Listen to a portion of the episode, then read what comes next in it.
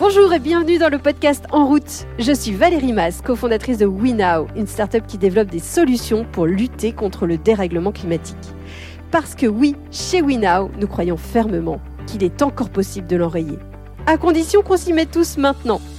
Alors chaque semaine, je vous emmène donc rencontrer des scientifiques qui explorent de nouvelles voies, des entrepreneurs, des dirigeants, des personnalités qui ont choisi de se retrousser les manches et qui agissent à leur niveau. Mon but, en vous proposant ces rencontres, vous redonner confiance dans l'avenir et surtout envie, à votre tour, de prendre votre place dans la grande communauté des gens qui agissent. Aujourd'hui, je reçois Julien Bobroff, physicien spécialiste de supraconductivité, de magnétisme et de physique quantique.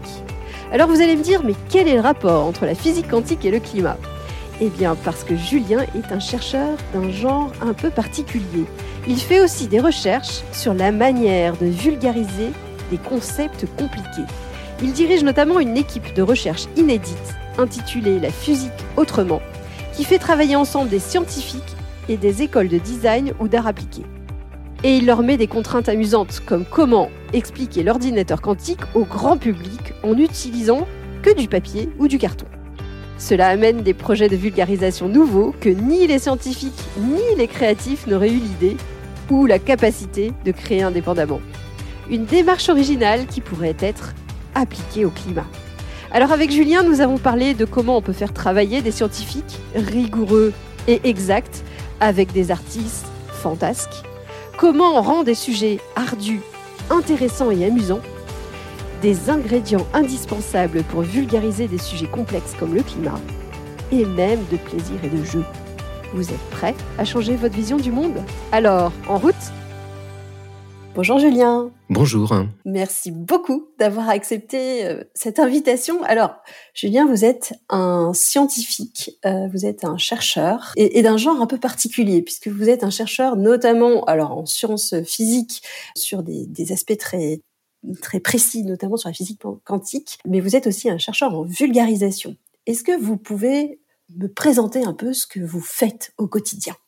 Oui, alors moi je viens effectivement du monde de la physique quantique, hein, ce qui est un peu effrayant, j'ai passé 20 ans de ma vie à mesurer des atomes, en gros. Et depuis une dizaine d'années, j'ai monté une nouvelle équipe, d'un genre un peu étrange effectivement, qui s'appelle la physique autrement. Alors on fait pas du tout de la physique autrement en fait, mais nous on essaye de trouver de nouvelles façons de la vulgariser et puis de l'enseigner donc évidemment, ça pose la question de la vulgarisation. Comment on vulgarise quelque chose de complexe, quelque chose d'abscon, mystérieux ou qui fout la trouille. Hein. Et donc nous, notre travail, ça consiste à trouver de nouvelles façons de faire. Et pour ça, on travaille beaucoup avec des designers notamment. Et puis ensuite, à l'essaimer, à le distribuer, à le passer aux collègues, à le tester nous-mêmes. Et puis aussi un travail de recherche. On va prendre un petit peu de recul et se demander, mais alors, qu'est-ce qui marche? Qu'est-ce qui marche pas? Pourquoi ça marche? Comment on construit ce genre de projet? Et on va faire ça ben, à la fois dans le champ de la vulgarisation pour le grand public, et puis à la fois pour nos propres étudiants dans le champ de l'enseignement.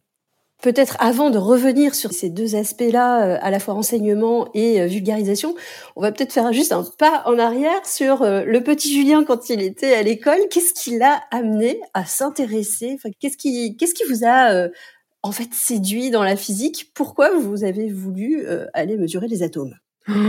je sais plus, c'est il y a tellement longtemps. Euh, si, si, donc quand même une, fascination euh, pour ce qui se cache, euh, ce côté invisible. C'est-à-dire, voilà, on a des atomes dans notre main, la main, elle semble un peu banale quand on la regarde. Et si on va voir vraiment ce qui s'y passe, il y a des choses absolument hallucinantes et qui échappent complètement à notre entendement. Et l'idée quand même que les hommes, à un moment donné, se sont mobilisés pour essayer de trouver des façons d'aller voir l'invisible, moi, ça me fascine complètement. Et donc, c'est cette aventure que j'avais envie de vivre. Et puis plus généralement, la recherche. Moi, je trouve que la recherche est un truc quand même assez beau dans l'idée d'aller se coltiner à essayer de décrypter la nature, hein, c'est la recherche fondamentale, hein, on n'est pas intéressé par les applications. Et donc voilà, il y a une sorte de code secret devant nous, il va falloir aller bah, se débrouiller pour trouver les outils et les astuces pour décoder le réel. C'est ça, moi, qui m'a fasciné dans la recherche. Alors, décoder le réel, euh, est-ce que vous en faites un lien justement avec décoder ce que vous avez appris aux autres euh, une fois que vous l'avez appris, parce qu'en fait, une fois que vous avez vous compris quelque chose d'assez complexe, euh, finalement, cette partie de vulgarisation que vous essayez de mettre en place, c'est une autre forme de décodage, mais pour un public qui est beaucoup moins averti, en fait. Oui, oui, oui, exactement. Alors moi, je suis enseignant-chercheur, hein, je suis professeur à l'université, donc je passe une partie de ma vie déjà à enseigner. Et ce travail d'enseignement, c'est déjà une forme de vulgarisation, alors plus technique évidemment, on forme des professionnels, mais il y avait déjà cet enjeu du partage, de la transmission. Et donc pour moi, c'était assez naturel ensuite d'aller vers le grand public et avec un malin plaisir quand même de prendre les sujets les pires possibles. Hein, quand même, la physique quantique, c'est, c'est, costaud, et de se dire est-ce que je suis capable d'expliquer de la physique quantique à des collégiens si on met deux heures avec eux et qu'on ferme les portes? Et voilà, donc il y avait aussi ce petit défi qui était de choisir des sujets très complexes et de voir si on pouvait les travailler, travailler la façon de les expliquer pour que ça devienne intelligible, euh, amusant, intéressant euh, pour le grand public et que ça arrête d'avoir cette espèce d'aura de mystère qui, moi, m'énerve au plus haut point. Et alors, vous avez décidé de travailler avec des designers, ce qui est pareil, une, une attaque un peu originale euh, du, du projet. Pourquoi le design? Ah, pourquoi le design? Euh, Alors, je faisais déjà de la vulgarisation avant et de façon très classique. Hein. Vous imaginez le chercheur avec son PowerPoint là sur l'estrade avec sa jolie diction et puis qui va vous raconter la vie. Et ça marche. Hein. C'est des formats qui marchent très bien et que je veux pas du tout mettre à la poubelle. Mais à un moment donné, je me suis posé une question qui était est-ce qu'on pourrait faire autrement? Et très vite, j'ai vu mes propres limites, c'est-à-dire que moi, je savais pas faire autrement que mon PowerPoint et mon discours. Et donc, j'ai été voir des gens qui me semblaient être les bonnes personnes pour chercher d'autres formats qui étaient le monde du design en général, le monde des arts appliqués également. Donc des gens qui, eux, n'étaient pas au départ formés scientifiquement, mais qui étaient formés à la question du style, de la forme, du public, du format, de l'interaction. Et je me suis vite rendu compte en travaillant avec ces écoles, moi j'étais arrivé avec une vision très très naïve hein, du designer qui était, il va me rendre mes PowerPoint plus jolis. Hein, vous voyez cette espèce de truc un peu catastrophique. Et très vite, les designers m'ont décalé. Très vite, ils m'ont emmené vers des formats inattendus vers euh, des façons de parler de science inattendues, euh, vers un dialogue complètement différent et qui a ouvert tout un champ bah, justement de recherche et d'innovation qu'on explore depuis dix ans maintenant. Est-ce que vous auriez des exemples de, collaboration euh, justement où ça, ça, a pris des tournures auxquelles vous vous attendiez pas? Presque une des toutes premières, c'était marrant, j'étais arrivé avec un sujet qui était mon sujet de recherche, qui est la supraconductivité.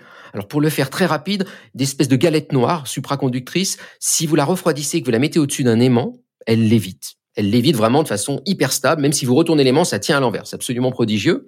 Donc c'est un très beau phénomène de physique quantique. Et donc j'ai arrivé avec ça auprès des designers en espérant que voilà, bah pareil, ils me fassent une galette un peu plus jolie. Et un des designers, Alexandre Chassorio, m'a proposé une solution qui était un cirque. Il m'a construit une sorte de petit cirque en bois qu'on peut déployer quand on arrive par exemple dans une classe ou dans une conférence et qui en gros transforme cette petite galette noire en un petit piou-piou en bois. Vous pourrez aller voir ça sur internet, ça s'appelle le Physics Circus. Et donc soudain, je déballe un objet en cinq minutes et l'expérience de physique devient un petit cirque d'animaux.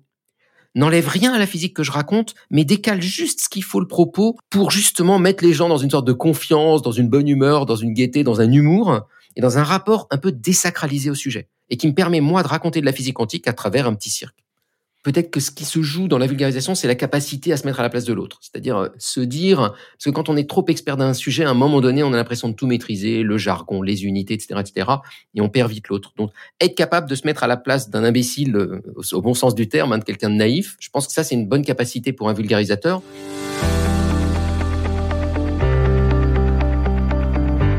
Ces questions parce que c'est vrai que ce podcast traite plutôt de climat et, souvent je suis confrontée à des gens qui me disent ben, finalement les, rapports du GIEC euh, qui sont des rapports euh, de scientifiques alors pas forcément que de physiciens mais euh, la physique en fait partie sont relativement complexes. Et une question que j'avais envie de vous poser est-ce que c'est difficile d'être à la fois scientifique et vulgarisateur? Est-ce que c'est des compétences particulières?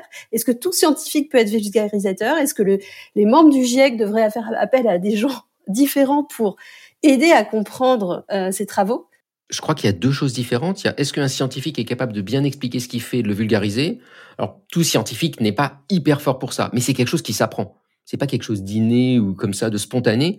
Il faut quand même avoir le courage aussi de dire que exactement de la manière qu'on va apprendre des sciences, on peut apprendre à communiquer. Moi, je crois qu'on peut apprendre. Moi-même, je travaille à apprendre aux autres à vulgariser. On forme nos étudiants à la vulgarisation. On a formé beaucoup de doctorants aussi. Et c'est un travail. Alors, il y en a qui sont plus ou moins doués pour ça, mais ça s'apprend. Donc ça, c'est un premier, un premier point. Mais ça, c'est quand le vulgarisateur va lui-même expliquer. Euh, par exemple, euh, Valérie euh, Masson-Delmotte, qui est une formidable scientifique du climat du GIEC, justement, va faire la tournée des médias et des plateaux pour expliquer ce qu'il y a dans le GIEC. Et ça, elle le fait parce qu'elle sait vulgariser sa matière. C'est un petit peu différent ensuite si on parle du rapport du GIEC lui-même où là, il y a un enjeu de design graphique, de mise en scène finalement de la matière, de data visualisation, enfin on peut lui donner plein de noms, mais en gros, d'infographie, de rendre la chose intelligible de façon euh, écrite ou sur le web, sans qu'il y ait un médiateur derrière qui explique. Ça, c'est vraiment un travail de designer. Donc ça, moi, je dois dire que le GIEC, je trouve qu'ils font un travail absolument fabuleux, absolument inégalé dans l'histoire des sciences. Mais la dernière étape qui est rendre ça intelligible pour le grand public, faire les bonnes data visualisations, les bonnes infographies pour que ça soit agréable à lire et qu'on y comprenne quelque chose, ben, je les trouve pas terribles. Et les gens qui font le meilleur travail là-dessus, c'est souvent des gens derrière, des youtubeurs par exemple, qui vont reprendre le rapport du GIEC et le rendre compréhensible aux gens. Et donc nous, ça c'est quelque chose qu'on essaie de faire dans certains de nos projets sur le climat justement, c'est d'essayer de traduire, alors pour nous c'est la physique, hein, la physique importante dans les questions du climat, pour que le grand public puisse s'en emparer et y comprendre quelque chose. Et là, on ne sait pas le faire tout seul. Il faut prendre des spécialistes de cette question avec nous. Donc nous, on prend des designers avec nous pour faire ça ensemble. Et, alors, euh, on n'en a pas encore parlé, mais vous parliez de mesures euh, dans, pas mal de vos vidéos, dans beaucoup de, euh, vos conférences ce que, vous m'aviez dit en préparation d'ailleurs de cette interview, c'est que vous aimeriez que tout le monde, le grand public, soit capable de mesurer, de prendre des mesures de, de, sa vie réelle. À nouveau sur le climat, aujourd'hui, on sait que le CO2 n'est pas un, une unité de mesure euh, classique. Comment on fait pour aider les gens à apprendre à mesurer, à s'approprier les mesures justement? Et typiquement, comment on ferait pour faire en sorte que le CO2 devienne une unité de mesure de la vie réelle? Oui, alors apprendre la mesure aux gens, ça c'est vraiment notre métier de physicien, parce que nous on passe notre temps à mesurer le monde, donc on adore faire ça. Et ça rappelle des mauvais souvenirs aux gens quand même, ça rappelle les travaux pratiques de lycée euh, interminables et où on doit suivre un protocole très duct, etc. Donc là encore, nous on a eu tout un travail pour ludifier ça, gamifier ça, hein, rendre ça un petit peu plus amusant. Je vous donne un exemple. On a sorti récemment le Smartphone Physics Challenge. Alors rien que le nom fait peur. L'idée c'est de dire aux gens, est-ce que vous êtes capable avec votre smartphone de mesurer la hauteur d'un bâtiment, à la hauteur de votre immeuble par exemple? Donc, euh, nous, on a proposé 61 méthodes. On a 61 façons de mesurer la hauteur d'un bâtiment avec un smartphone. Alors, je vous en donne une, par exemple, vous prenez une ficelle, vous la suspendez jusqu'en bas euh, du bâtiment, vous accrochez le smartphone en bas de la ficelle, donc vous avez un pendule, puis vous le faites basculer. Eh bien, si vous mesurez la période, hein, le temps d'un aller-retour, il y a une très jolie formule de physique qui vous donne directement la hauteur du bâtiment. Vous n'avez même pas besoin de peser le smartphone, ça dépend pas du poids du smartphone. Donc nous, ça nous permet d'amener de la physique et de dire aux gens, mais finalement, juste avec un outil comme le smartphone qui contient des tas de capteurs, qui est un incroyable laboratoire de physique portable en fait, eh bien vous pouvez mesurer plein de choses autour de vous. Et pas juste pour le plaisir de faire de la mesure de physique, mais parce que ça vous permet de comprendre le réel différemment.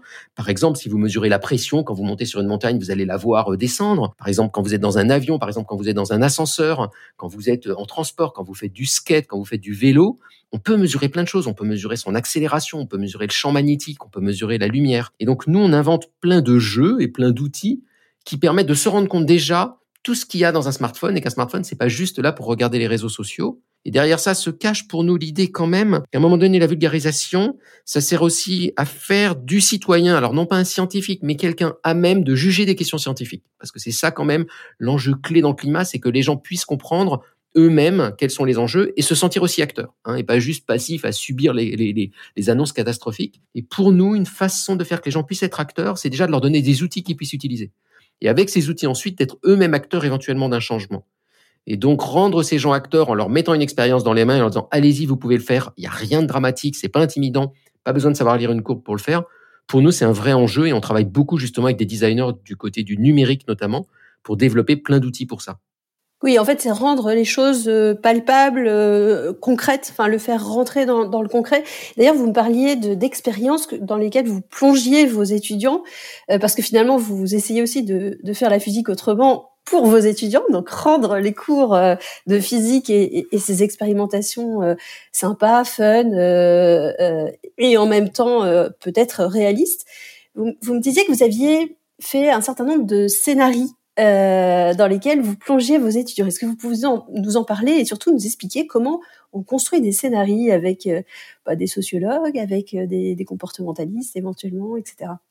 Oui, oui, nous, nous notre enjeu, c'est effectivement de rendre nos enseignements physiques moins ennuyeux, mais surtout d'essayer de mettre un petit peu plus de place à de la créativité et de la liberté, hein, ce qui n'est pas le cas normalement quand on fait une expérience de physique, on doit juste vérifier une courbe. Alors qu'au contraire, dans un laboratoire de recherche, justement, on est dans un monde bien plus libre. Et donc pour faire ça, nous, on se place, alors on a plusieurs contextes, mais l'un d'entre eux, c'est de plonger nos étudiants dans une fiction, donc on joue un rôle, ils jouent un rôle, donc, par exemple, l'agence spatiale européenne les appelle parce qu'elle a besoin qu'ils aident un vaisseau en détresse qui est en train d'arriver sur une comète inconnue. Et le vaisseau va devoir mesurer plein de trucs sur la comète. Il a une pauvre valise d'outils. Eux ont la même valise sur Terre. Ils vont devoir à distance envoyer des mails et communiquer avec le, vaisseau pour leur expliquer comment euh, observer la comète. Et en direct, le vaisseau va leur répondre ce qu'il voit et ils vont devoir l'aider à distance. Un exemple de scénario. Et l'idée pour nous, c'est justement d'enlever toutes les contraintes habituelles de l'enseignement, la note, le protocole, etc.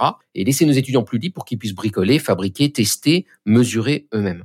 Et ça, ça peut aussi aller dans le champ. Alors pour le coup du climat, on a fait ça cette année par exemple. On a, travaillé avec une sociologue, une, chercheuse en sciences de l'information et de la communication là-dessus, Marie-Julie Catoire, où on s'est dit, est-ce qu'on pourrait faire une fiction euh, liée aux enjeux climatiques, mais qui soit pas de l'ordre de la collapsologie, où on soit pas dans un, pessimisme et une détresse totale, et on dise aux étudiants, bah, vous pouvez être acteur. Et donc là, le scénario, il est très simple, c'est de dire, voilà, on est en 2030, hein, dans pas si longtemps, et à cause de la crise énergétique, on n'est plus capable de maintenir les réseaux et l'Internet euh, sans fil. Donc les téléphones fixes continuent à marcher, mais tout ce qui est sans fil ne marche plus. Donc vos téléphones ne servent plus à rien, vos smartphones ne servent plus à rien parce qu'il n'y a plus d'internet. Par contre, vous pouvez toujours utiliser tous les capteurs à bord et, tout ce qui marche déjà dedans. Et donc l'enjeu, c'est de leur dire est-ce que vous avez une manière de réinventer des usages de smartphones désirables, intéressants, ludiques, qui remplacent certaines fonctions qu'évidemment vous ne pouvez plus avoir? Par exemple, ça devient quoi un réseau social à l'heure où il n'y a plus d'internet? Et comment réinventer des nouvelles pratiques et donc l'enjeu pour nous, c'était de les rendre acteurs de l'innovation euh, face à une crise climatique et soudain qu'ils aient un autre point de vue sur les enjeux climatiques, qui soit pas juste de constater euh, la catastrophe à venir. Ce qui me fascine, euh, notamment dans, le, dans les travaux du GIEC, c'est qu'ils rassemblent euh, des travaux de différentes euh, de différents types de scientifiques, mais que les, les, disciplines sont quand même très silotées et c'est très difficile de faire des passerelles euh, entre les entre les différentes dans les différents apprentissages. comment on fait justement pour faire évoluer ça? Parce que finalement, votre, vos travaux, c'est justement de comment on travaille ensemble avec d'autres disciplines. Comment on fait évoluer potentiellement la recherche vers des, chercheurs qui arrivent, euh, quand on est sur un sujet hyper précis, je pense que c'est très difficile, qui arrivent à élargir et à se dire, bah, il y a peut-être le collègue euh, qui est, j'en sais rien, en sciences humaines euh, à côté, qui a quelque chose à m'apporter. Il y a deux points de vue, il me semble, sur l'interdisciplinarité. Il y en a un qui est très original, que défendent plein de gens, qui est de dire il faut changer radicalement la façon d'enseigner et il faut créer des gens interdisciplinaires. C'est-à-dire qu'il faut se débrouiller dans l'enseignement lui-même pour que l'enseignement soit interdisciplinaire et qu'à la fin on ait quelqu'un qui soit à la fois physicien et sociologue, en gros. Et donc évidemment, si cette personne a été formée aux deux disciplines, elle va d'elle-même être interdisciplinaire par voie de fait. Ça, c'est une première vision que je trouve très belle, mais à laquelle j'adhère pas forcément, parce que mon expérience à moi, c'est qu'à un moment donné, si vous voulez un expert, il va devoir en baver un petit peu dans sa discipline, il va lui falloir 5 à 8 ans euh, de travail et perfectionnement en physique au moins pour devenir un peu compétent et pertinent sur ces questions-là. Et donc, c'est compliqué de faire des gens avec deux métiers. Mais c'est peut-être une vision rétrograde que j'ai, mais voilà, venant de mon monde à moi, un expert, ça s'improvise pas, et à un moment donné, il faut en baver dans sa discipline. Donc, ma vision à moi, c'est de dire non, on a des experts qui sont dans leur champ disciplinaire, on va quand même trouver une façon de les faire dialoguer maintenant.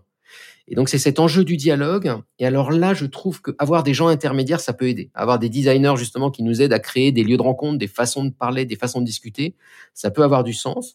Et puis nous-mêmes, c'est un peu se prendre en main et puis essayer de travailler avec d'autres gens. C'est ce que je fais maintenant depuis une dizaine d'années.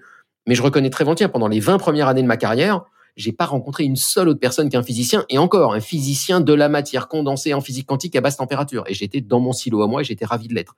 Et c'est ça aussi qui m'a permis d'aller assez loin dans ce domaine et de faire des découvertes. Donc, faut pas renier ça. Souvent, on, clame l'interdisciplinarité en disant c'est l'avenir, c'est ce qui compte et autres. Prenez tous les prix Nobel, en physique par exemple, qui est un domaine que je connais bien, je me suis amusé à les regarder. Il n'y en a pas un qui est interdisciplinaire. C'est que des physiciens purs et durs, quasiment tous, et qui ont fait quasiment que le même sujet toute leur vie pendant 30-40 ans. Et c'est ce niveau d'expertise qui leur a permis soudain de faire une découverte et un bon magistral. Si on prend le climat, souvent on entend ce truc qui est mais seuls les trucs bien vont marcher. Je vous donne un exemple quand même. Hein.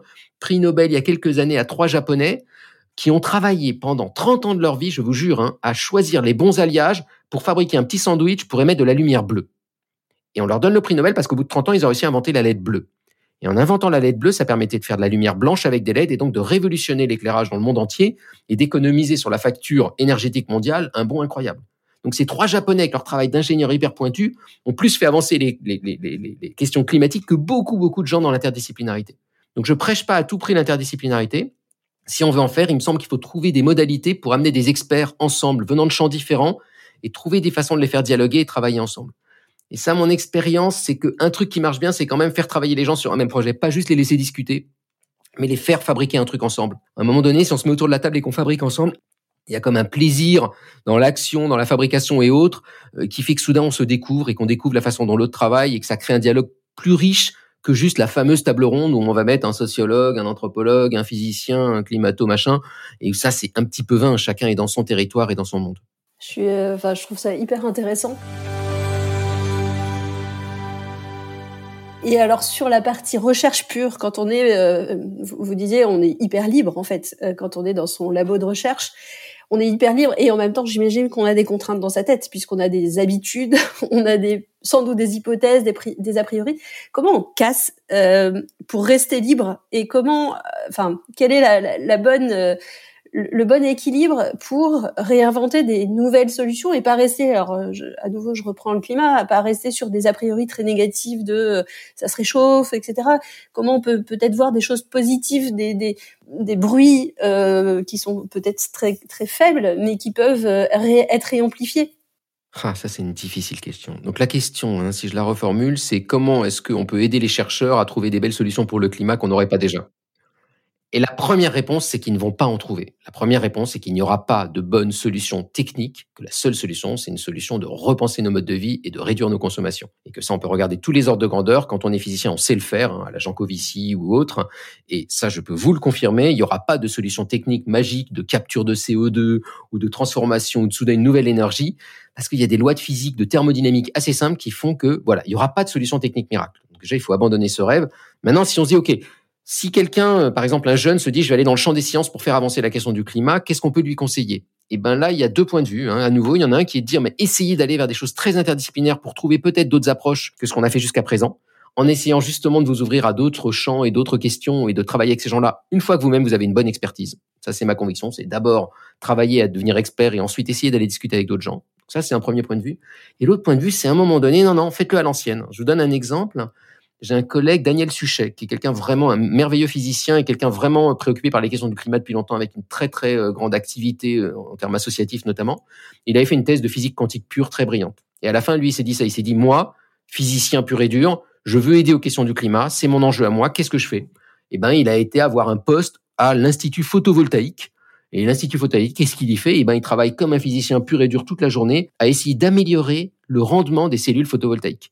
Et c'est très rébarbatif, hein, c'est pas rigolo. Alors c'est magnifique du point de vue de la physique, mais c'est vraiment un travail pur et dur de physicien qui est travaillé aux alliages, travaillé aux façons de traiter la lumière, etc., etc., pour améliorer de quelques pourcents le rendement des cellules photovoltaïques. Et à un moment donné, il va falloir des gens comme ça, parce que ça, c'est un travail d'expert hyper pointu.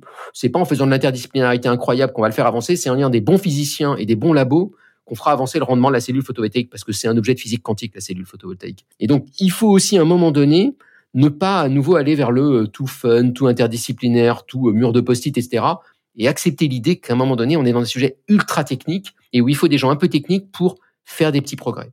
Mais mon message principal, c'est ces petits progrès ne serviront pas à résoudre les problèmes, ils vont juste aider un petit peu. Et alors, est-ce que la physique peut aider euh, le changement de société? Est-ce que la physique peut nous aider à trouver des nouvelles façons de vivre différentes? À mon avis, là où la physique peut vraiment aider, c'est armer les gens avec un point de vue scientifique, leur apprendre un peu de méthode scientifique. En gros, leur apprendre un petit peu, par exemple, à traiter des ordres de grandeur. Pour moi, un des enjeux clairs, c'est se dire, est-ce que c'est plus important que je devienne végétarien, que je ferme la lumière le soir ou que je ne prenne plus l'avion, par exemple hein? Et là, nous, la physique, on peut aider à ce que les gens se fassent leur propre opinion. On va pas juger à leur place, on va pas leur dire il faut faire ci ou ça, mais on va les aider eux-mêmes à calculer ça parce que c'est très simple en fait. Ça c'est un petit film qu'on a fait récemment qui s'appelle À la louche que je vous invite à aller voir où on explique comment un physicien justement résout ce genre de problème au quotidien.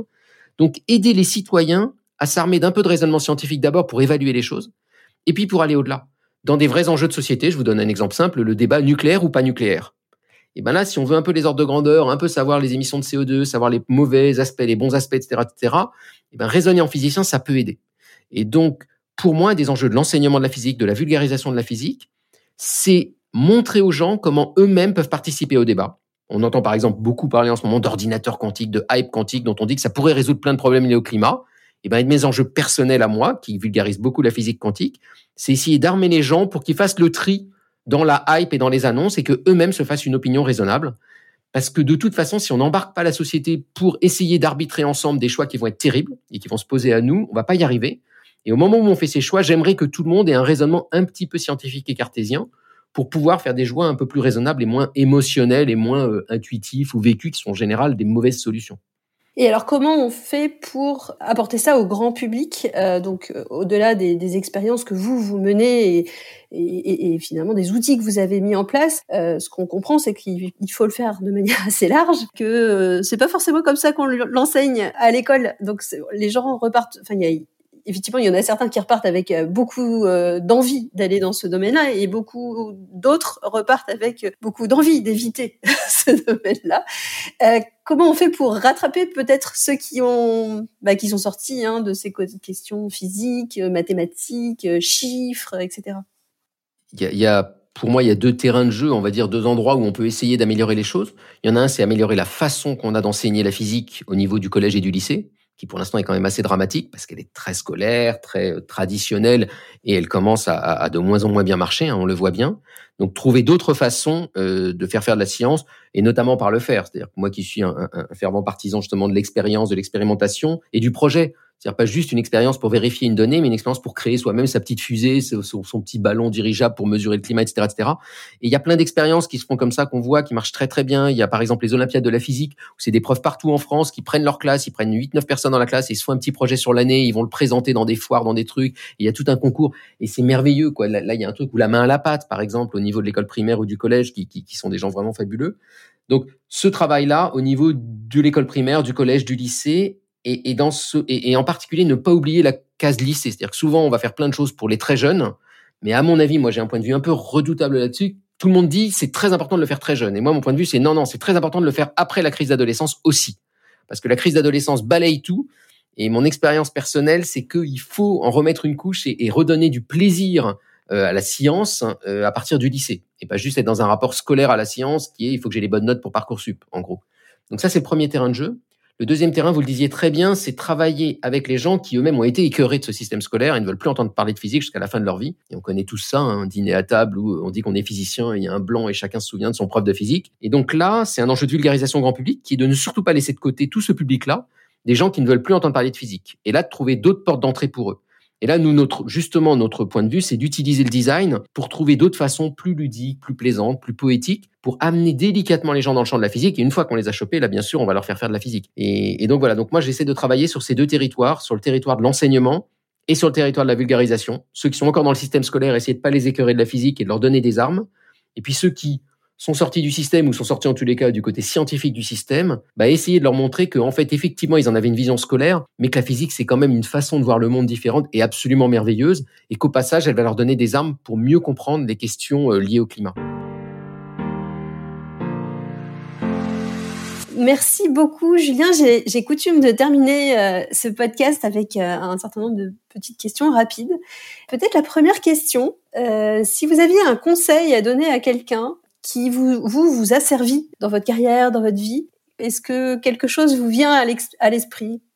Euh, alors peut-être toujours sur cette question de l'interdisciplinarité, si vous voulez bosser avec quelqu'un d'un univers différent, il faut à un moment donné de la curiosité et aller voir comment la personne travaille. Moi j'ai passé beaucoup de temps dans les écoles de design à observer les designers, leurs outils, leur échelle de temps, la façon dont ils ont de pas du tout travailler comme un scientifique et de gérer le temps avec ces phénomènes de charrette trois jours avant le, projet où soudain tout se converge. Donc voilà, avoir cette curiosité de l'autre, parce qu'en comprenant comment la personne travaille et pas seulement comment elle pense, ça va vous aider en général à faire des projets plus réussis. Génial. Sur la question climatique, optimiste, pessimiste, autre? Incroyablement pessimiste, mais ça me donne une envie et un dynamisme incroyable pour inventer plein de choses. Donc, euh, objectivement, d'un point de vue scientifique, c'est une catastrophe et on va dans le mur. Mais justement, c'est l'occasion de se prendre en main. Moi, à petite échelle, on, a vécu ça quand même avec le Covid. Hein. Le Covid, c'était une sorte de crise miniature qui était un bon exemple. C'est-à-dire, soudain, on se retrouve coincé chez nous. Je me souviens, en mars 2020. Et j'ai plein de collègues et plein de gens pour qui c'était la catastrophe, la déprime, et pour plein de très bonnes raisons. Et donc, nous, dans l'équipe, on s'est dit, ben non, c'est une occasion formidable, on y va. Justement, la crise, c'est une occasion. Et on a fait des conférences confinées, et on a fait des cadavres exquis, et on a inventé plein de modalités pour soudain réinventer des outils de vulgarisation qui nous ont ouvert tout un champ de territoire que depuis on exploite. Donc, pour moi, la crise, c'est une occasion en or pour inventer des choses nouvelles, découvrir des gens nouveaux, avoir des rencontres nouvelles, mais on va en baver. Merci. Et alors, peut-être dernière question. Est-ce qu'il y a quelqu'un que vous voudriez entendre au micro de ce podcast? Bah, des designers, quoi. Il faut aller interviewer des designers sur leur point de vue sur la crise. Je pense que, je sais pas si vous l'avez déjà eu, mais quelqu'un, moi, que j'aime beaucoup, c'est Gauthier Rossil, euh, qui travaille ces questions du numérique et de l'impact du numérique et comment justement trouver euh, des solutions de design. Et puis sinon, la chercheuse avec qui moi j'ai travaillé, Marie-Julie Catoire, qui s'intéresse à ces questions de comment rendre la crise climatique désirable. C'est pas vraiment ça, mais comment rendre les usages, les enjeux et autres plus désirables alors qu'on est dans une mauvaise situation. Elle a beaucoup travaillé notamment sur la question des canicules et elle, elle a un point de vue vraiment riche sur la question euh, et profond, je trouve. Génial. Eh ben, challenge relevé. Je vais les appeler. Merci beaucoup, Julien. C'était passionnant et surprenant. Merci. Merci Julien Si cet épisode vous a inspiré, n'hésitez surtout pas à le partager sur les réseaux sociaux ou à lui attribuer 5 étoiles sur votre plateforme de podcast préférée. C'est comme cela que le plus grand nombre pourra le découvrir. Et qui sait, vous serez peut-être à l'origine d'une nouvelle vocation Vous pouvez retrouver tous les autres épisodes sur notre site web www.wenow.com. Et la semaine prochaine, nous accueillerons Alice Vacher, entrepreneuse à impact et animatrice du podcast L'Empreinte. À la semaine prochaine!